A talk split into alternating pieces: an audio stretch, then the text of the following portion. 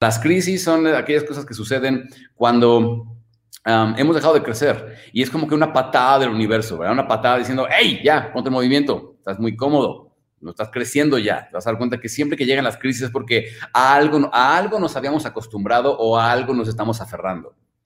Siempre estás a un solo paso, un cambio mental de crear más riqueza, más conexión, más libertad en tu vida para vivir como quieres. ¿Cuál es ese siguiente paso para ti? ¿Cuál es tu estrategia para vivir tus pasiones y tu propósito y crear tu prosperidad?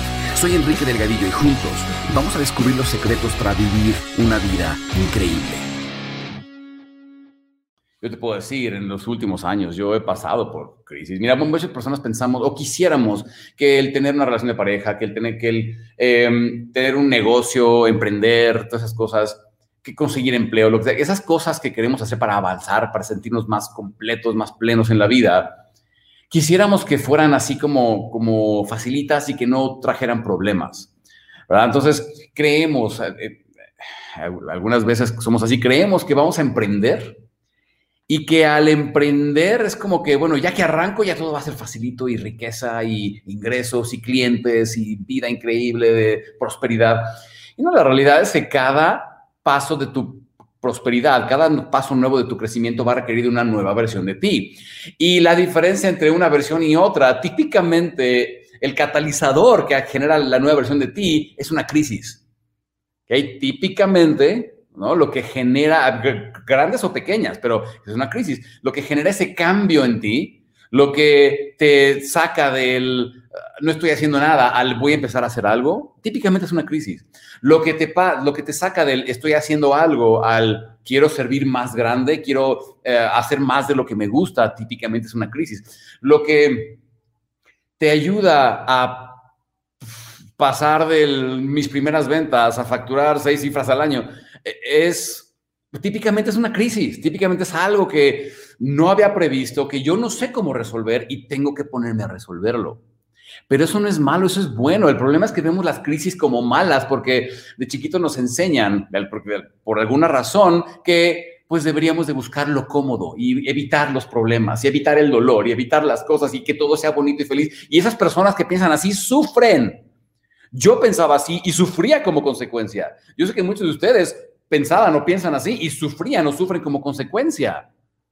¿Por qué? Porque el que está buscando lo seguro, el que está evitando el dolor, el que no quiere perder, el que no quiere, va a terminar perdiendo por necesidad, por obligación, porque el que está buscando, como decíamos, el que pone a todo su equipo a tapar la portería para que nadie, para que nadie me meta gol, eventualmente alguien va a descubrir cómo meterte gol y tú no vas a meter ningún gol porque todo tu equipo está atrás defendiéndose. ¿Verdad? Entonces, tratar de evitar y que no haya crisis, que no haya problemas y que no haya nada malo en la vida, solo nos lleva a sufrir un montón. Pero ¿qué pasa cuando aceptamos las crisis como parte de nuestro crecimiento y las agradecemos porque sin ellas no hubiéramos crecido? Cambia nuestra mentalidad con respecto a las crisis. Entonces vamos a hablar mucho de eso, vamos a hablar de mucho, eh, además de todas las cosas tácticas y de la magia publicitaria y secretos de redes sociales. Y vamos a hablar mucho acerca de mentalidad y cómo sobreponernos a estos momentos difíciles. No sé cuántos de ustedes están saliendo o soy, están en momentos difíciles. O, ¿saben qué? Todos van a vivir momentos difíciles porque es parte de nuestro crecimiento. La vida no está diseñada para ser fácil. Quien quiere que la vida sea fácil termina sufriendo de más quien acepta que van a haber retos, no que tiene que ser difícil, simplemente que van a haber retos y que vamos a enfrentarlo, esa persona vive increíble y vive energizado y vive con ganas, de agarra la vida por los cuernos y dice, ¿ahora qué? A ver, ¿qué, vamos a resolver ahora? ¿Qué vamos a crear ahora? Porque son las crisis. Em, un par de ejemplos de crisis mías para los que piensan que una vez que ya eh, logras cierto nivel en tu negocio o lo que sea, o, ya no van a haber problemas. No, la realidad es que los problemas no se acaban, solo son diferentes, en diferentes etapas de la vida. Y es natural si, lo, si lo piensas, porque pues uno solamente tiene cinco años una vez en la vida. Y en esos cinco, a los cinco años uno aprende cosas o vive duelos, cambios que no vuelve a vivir en toda su vida. Y luego después uno tiene 10 años y a los 10 años hay otros cambios, otras cosas. Y luego viene la adolescencia y la adolescencia son otros duelos y cosas que vamos dejando atrás y cambios inesperados que no volvemos a vivir. Y luego después, ¿qué pasa? Que a rato es la universidad y, el empezar a decidir qué, quiero hacer con mi vida y, el conseguir el trabajo o poner el negocio o, o trabajar en el negocio de la familia o lo que sea. Y entonces vienen nuevas decisiones y luego viene que la pareja y luego que si los hijos y luego que si me quiero casar o no y luego que si quiero... Uh, qué quiero hacer con mi vida y qué, qué propósito tengo y qué, qué, estoy haciendo con ella. Y, y siempre cada etapa nueva. Y luego viene el que si quiero emprender y luego que si quiero saber lo que es um, tener prosperidad financiera. Y luego, y cada nueva cosa trae nuevos retos y no se termina. Y en algún momento vas a llegar a los 30 o a los casi 40, yo creo casi 40 años, tengo 38 años, y, y llegan pensamientos como que de, ay, wow, oye, ya tengo, ya, ya estoy casi en el cuarto piso, oye, pues, ¿qué viene ahora? Y, y, empieza a pensar tu, de tu vida, en tu vida diferente. Y siempre, cada etapa le va a traer nuevos retos. El que quiere que no haya retos, sufre. Pero cada etapa de nuestra vida hay un nuevo reto, siempre. Al rato que, tus hijos empiezan a salir y, o que se van a las fiestas o lo que sea y te causa conflicto, siempre hay un nuevo conflicto. En el emprendimiento es exactamente igual. Y ahora, ¿en qué momento contrato a mí la primera persona que me ayuda? Y luego después, ¿cómo genero un equipo? Y luego después, ¿cómo le hago para la cuestión fiscal? ¿Y cómo le hago? Y a veces tenemos tanto miedo de esas cosas que simplemente no lo hacemos. Pero solo quiero que te des cuenta de algo, de que siempre van a haber crisis, siempre va a haber un proceso de crecimiento. La clave de la autoconfianza es entender que puedes lidiar con ello, que en la vida no te va a poner una prueba con la que tú no puedas lidiar y puedes aprender a lidiar. No es que sepas todo, yo no lo sé todo, tú no lo sabes todo, es que no, es que sepamos todo, es que simplemente nos creemos con la capacidad de lidiar, es la autoconfianza. La autoconfianza no es saber que voy a llegar a algún lugar en particular. La autoconfianza es ponerme el destino, empezar a emprender el camino sabiendo que puedo lidiar, no importa qué suceda.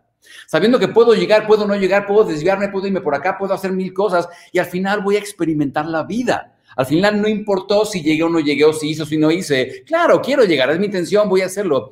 Y mientras más pensamos así, más rápido llegamos, honestamente. Pero es saber que puedo lidiar. Hace unos años, em, yo estaba muy cómodo. Yo tenía mm, eh, un par de mis programas online vendiéndose en automático solitos. Así yo no tenía que hacer nada. Mis sistemas, como enseño a, nuestros, tribus y círculos, que enseño cómo automatizar procesos y, cómo generar pues, fuentes de ingreso eh, semi-automatizadas o automatizadas totalmente. Pues yo había creado mis fuentes de ingreso automatizadas, donde mis programas, Reprogramate Rápido en particular, se estaba vendiendo como pan caliente y todo el mundo lo compraba y todo el mundo veía mis videos y lo quería y, y en automático. ¿Por qué? Porque las personas veían videos míos en YouTube o en Facebook y eso los mandaba a viveincreíble.com y se registraban y les llegaba automáticamente una secuencia de correos en donde e-, eran unos, una serie de videos yo estoy muy, muy orgulloso de esa serie de videos. La, grabé, la produje y la edité yo todo, todo hice yo. Era antes de que tuviera un gran equipo, o sea, en aquellos entonces era, éramos nada más eh, Carla y, yo haciendo eso. Em, estoy muy orgulloso de eso con eso. El punto es que te llegaba esa, esa serie de, de, correos, de videos, y al final esa serie te llegaba a una página de ventas que decía, oye, espero te haya gustado todo esto, ¿quieres trabajar más a fondo conmigo? Bueno, mira, tengo este programa, se llama Reprogramate Rápido. Y lleva una, una, una, secuencia, no sé cuántos de ustedes llegaron a ver esa serie de videos o esa secuencia, que es de las más viejas que tenemos y sigue funcionando. Puedes ir a viveincreíble.com y, y, verla. Em, y llegó un momento en el que las ventas diarias llegaban solitas. Hacíamos publicidad en Facebook, no, no, contábamos con el tráfico orgánico nada más. Hacíamos publicidad en Facebook, pero los anuncios corrían, estaban corriendo todo el tiempo y trayendo clientes todo el tiempo. Y el ROI o el retorno en, la inversión, o ROAS, como le llaman ahora, era tanto que era como, ahí está la maquinita generadora de dinero. Y te voy a ser completamente honesto, me puse bien cómodo. Me puse bien cómodo y yo dije, como, como muchos nos pasa, ¿no? Cuando este, nos empieza a ir bien económicamente o tenemos el super sueldo o ya empiezan a llegar un montón de ventas o lo que sea, decimos, ya estoy hecho para la vida, ¿no? Y lo que pasó fue que yo estaba en un mastermind con mi, mi mastermind Infinite en, en aquel entonces, que todavía lo teníamos en Orlando. Rentamos una casotota entre todos, y como de 14 recámaras, y ahí estábamos todos en nuestro mastermind, porque aparte a un evento de marketing allá. Em, y estando allá, me aparece una notificación en mi teléfono, veo, me dice que mi cuenta de Facebook había sido clausurada. A ver, a ver, vamos a ver de qué se trata, por qué. Me pongo en contacto con Hans, el que lleva mi, toda mi publicidad, muchos de ustedes lo conocen, Hans Nolte. y le dije, oye, ¿qué, ¿qué, está pasando? Ya me dice que bloquearon mi cuenta. Me dice, sí, cerraron esta y esta y esta, esta cerraron estas cuentas y ya no podemos hacer publicidad. Y dice, pues vas a tener que escribir o algo para que te la reactiven. Escribí y no, no me la reactivaron. Y lo que pasaba es que en aquellos entonces Facebook estaba haciendo el cambio en sus términos y condiciones de qué puedes decir, qué puedes no decir, cómo tienen que ser tus mensajes. A rato les vamos a dar unos tips prácticos para eso, por cierto. Em, pero el caso es que a Facebook no le había gustado la manera en que yo estaba anunciándome. Algo en mis anuncios no le gustaba lo que estaba diciendo porque empezaron a sacar un montón de cosas de que como en Facebook tú puedes em, poner anuncios para que le lleguen a personas que les interesan X o Y cosa. O yo bien podría hacer un target, hacer una, audiencia en Facebook, decir, um, y lo hago muy seguido, gente que le gusta tal película. O sea, eh, mujeres que les gusta Diario de una Pasión, ¿no? Y entonces hay una audiencia que de mujeres que tienen como interés o como me gusta Diario de una Pasión. Pero lo que a Facebook no le gusta que hagas, porque yo puedo empezar a hacer publicidad para esas personas, lo que a Facebook no le gusta que hagas es que en tu publicidad le digas a la persona, oye, a ti que te gusta esta película, porque entonces las personas pueden empezar a sentirse observadas, así como que, ¿cómo sabes que me gusta esta película? Tú que ni te conozco, ¿no? Entonces, cosas así que Facebook empezó a cambiar sus términos y pues yo no estaba actualizado en cuanto a los términos y entonces Facebook me dijo, no, este anuncio está mal, no nos, no nos gusta, cierre la cuenta. Porque aparte en aquellos entonces, ahorita ya son más, ya, ya tienen eh, eh, representantes y te, o sea, ya tienen sus ejecutivos que te atienden y todo. Antes de aquellos entonces no era así, era como que te cerramos tu cuenta y no necesitamos tu dinero y gracias, ¿verdad? Y entonces lo que pasó fue que pasamos de súper ingresos en automático, sin tener que hacer nada, yo estaba así viviendo la vida loca, a. Nada. Cero. Y eso para mí fue un súper despertar, porque cuando me puse a hacer cuentas, porque aparte, digo, teníamos ya un par de personas trabajando con nosotros, eh, no éramos el equipo que, somos ahora, pero éramos un, persona, un par de personas trabajando con nosotros que pues yo tenía que pagar sus sueldos mi sueldo, mi estilo de vida, mis hijos, mi casa, mi todo, mi todo, ¿verdad? Y ya, o sea, el, ingreso ya era casi cero. Ya nada más lo que llegaba orgánicamente de YouTube y de esas cosas.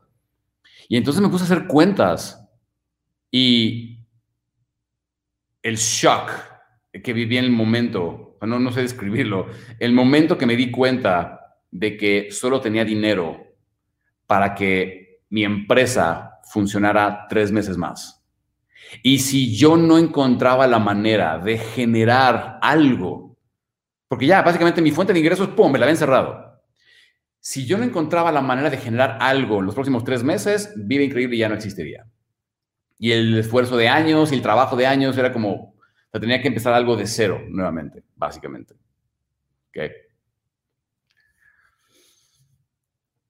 Y entonces eso me puso en movimiento, me puso a pensar.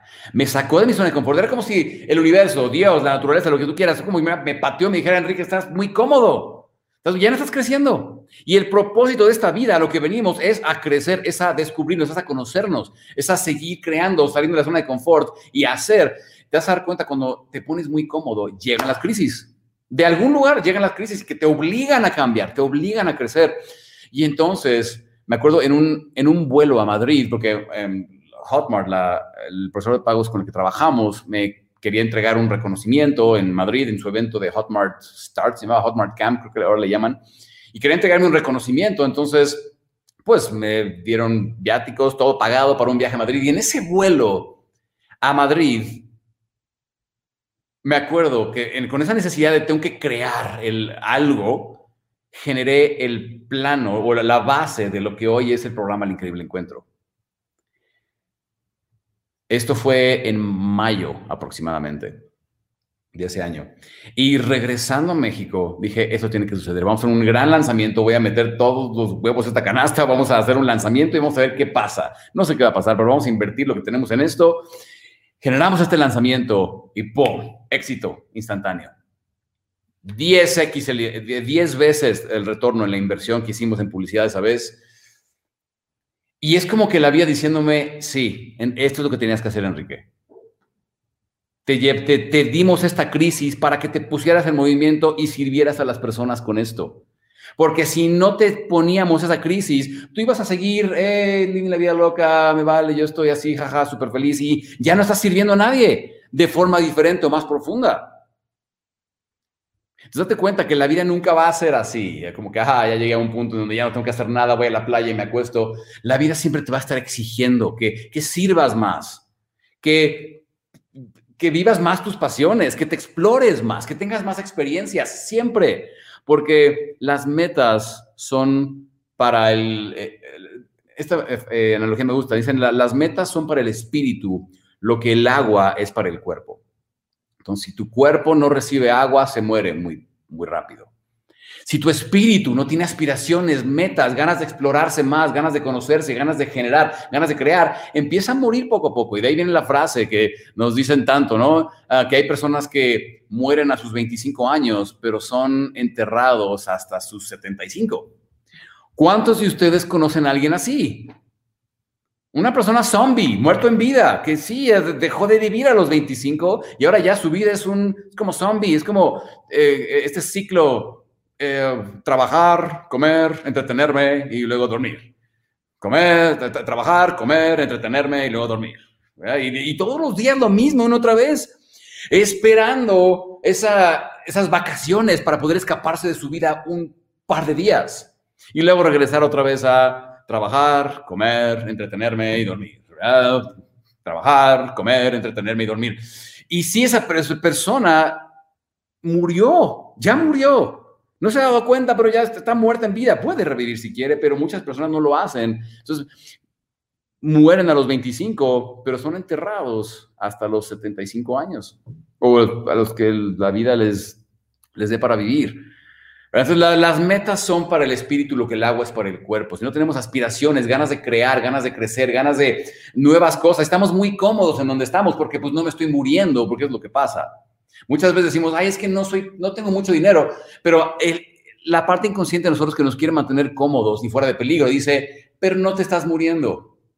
Muchas personas dicen, es que estoy desmotivado, es que no, es que, clásico, me, es que me diagnosticaron una falta de serotonina y entonces por eso estoy deprimido. No, la, la serotonina la generas tú con tus pensamientos, no se da por accidente. Es una de las cosas que la, la medicina está empezando a descubrir. Ojalá y lo entiendan muy pronto, porque es que no, es que esa persona no produce serotonina. Y entonces vamos a inyectarle, vamos a darle. No, no está produciendo serotonina porque la calidad de sus pensamientos no es buena. Pero esta persona que se siente, fíjate, esa persona que se siente desmotivada, que está acostada en su cama, ay, no quiero levantarme. Yo entiendo porque yo he estado ahí. ¿eh? Ay, no, no, no veo para qué levantarme, para qué vivir, para qué. Júralo que si en ese momento entrara un tigre de bengala, hambriento, a esa recámara y te mira, mira fijamente a los ojos y te empieza a ver con cara de, de bistec, mira cómo te sale la motivación y te levantas y corres. Te lo prometo. Sí, pues de pronto la motivación te sale de quién sabe dónde, porque estás en peligro. Entonces, muchas veces estamos tan cómodos que decimos, pues sí, hay la vida es una mierda. Ay, ay, ¿por qué no? Ay, el Netflix se está trabando, ¿no? Y nos quejamos y las, las cosas que... ¿Por qué? Porque una parte de ti dice, pues ya no estoy, no, no estoy muriendo. O sea, no estoy en peligro. Y entonces considera demasiado peligroso hacer algo más o demasiado incómodo hacerlo. Entonces prefiere quedarse ahí donde está. Y a muchos nos ha pasado. ¿Cuántos de ustedes les ha pasado esto? Ah, estamos muy cómodos y luego llega la vida y ¡pum! Es como que estoy aquí muy a gusto, metiéndome en la silla, llega la vida y ¡pum! Te patea la silla para que te caigas y te vuelvas a levantar y a poder hacer cosas. Esas son las crisis. las crisis llegan cuando tú estás enfocado en no perder algo. Pareja, dinero, salud, lo que sea. Amigos, cuando estás enfocado en no perder trabajo, por ejemplo, cuando estás enfocado en no perder, acuérdate como decía T. Harv Becker, los, los ricos juegan para ganar, los pobres juegan para no perder. Y si juegas para no perder, pierdes por obligación. Da por sentado que vas a experimentar crisis, porque en algún momento la mente se va a acomodar. Es natural. Cuando llega la crisis, es cuando decimos, Dios o universo o campo cuántico energético eh, único, inmanifestado, es lo que le quieras llamar a todo esto, lo que somos parte, gracias. Gracias porque me hacía falta, gracias. Me hacía falta, ya me acordé por qué no estaba haciendo las cosas. Estaba dependiendo de este colchón, estaba dependiendo de mi casa, estaba dependiendo del trabajo, estaba dependiendo de eh, el estatus, estaba dependiendo de las crisis siempre llegan cuando estás aferrándote a algo, cuando te da miedo soltar algo.